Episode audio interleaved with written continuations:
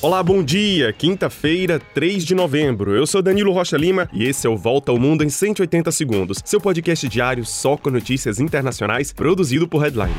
Começamos o dia com uma boa notícia vinda da África. Depois de dois anos e um conflito que deixou mais de meio milhão de mortos, o governo da Etiópia e os separatistas da região do Tigré anunciaram um acordo para encerrar a guerra civil no país. As negociações para o fim do conflito ocorreram na África do Sul. Além do cessar-fogo, as duas partes concordaram em iniciar um processo de desarmamento e restabelecer o acesso irrestrito à ajuda humanitária e à proteção de civis. A guerra civil na Etiópia é considerada uma das mais letais do mundo. O conflito começou em novembro de 2020, quando o primeiro-ministro Abiy Ahmed anunciou uma operação contra rebeldes do norte do país, na região do Tigré, que desafiaram a autoridade do governo. Ao lado de forças do país vizinho, Eritreia, o governo etíope conquistou terrenos e combateu os rebeldes. Mas o conflito piorou a situação de calamidade humanitária no chifre da África, que é uma das regiões mais pobres do mundo. A ONU diz que o fim do conflito é apenas um primeiro passo passo para trazer o consolo aos milhões de etíopes que sofreram com a guerra civil.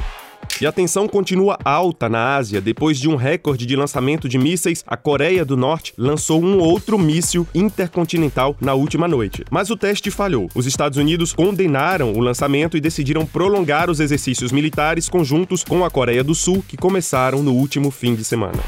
Na Ucrânia, os russos voltaram ao acordo que permitia que os ucranianos exportassem seus grãos para vários países do mundo. Moscou tinha deixado o acordo depois de um ataque com drone na semana passada contra parte da sua frota na Crimeia, anexada em 2014. Enquanto isso, os ataques da Rússia já afetaram cerca de 40% da infraestrutura energética da Ucrânia, que é obrigada a interromper suas exportações de energia para a União Europeia, que já sofre com a alta dos preços da energia elétrica.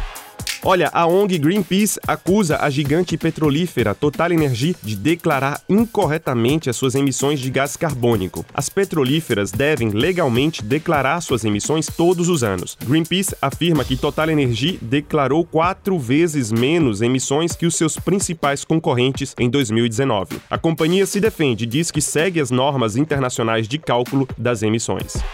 Nos Estados Unidos, o Banco Central americano decidiu pela sexta vez seguida aumentar os juros no país. Dessa vez, a alta foi de 0,75%. Já o Canadá anuncia atrair quase um milhão e meio de imigrantes para ocuparem, até 2025, os mais de um milhão de postos de trabalho. O país espera acolher 465 mil residentes permanentes já em 2023. E é isso, a gente se encontra amanhã para mais uma volta ao mundo em 180 segundos. Um grande abraço, um excelente dia e até mais.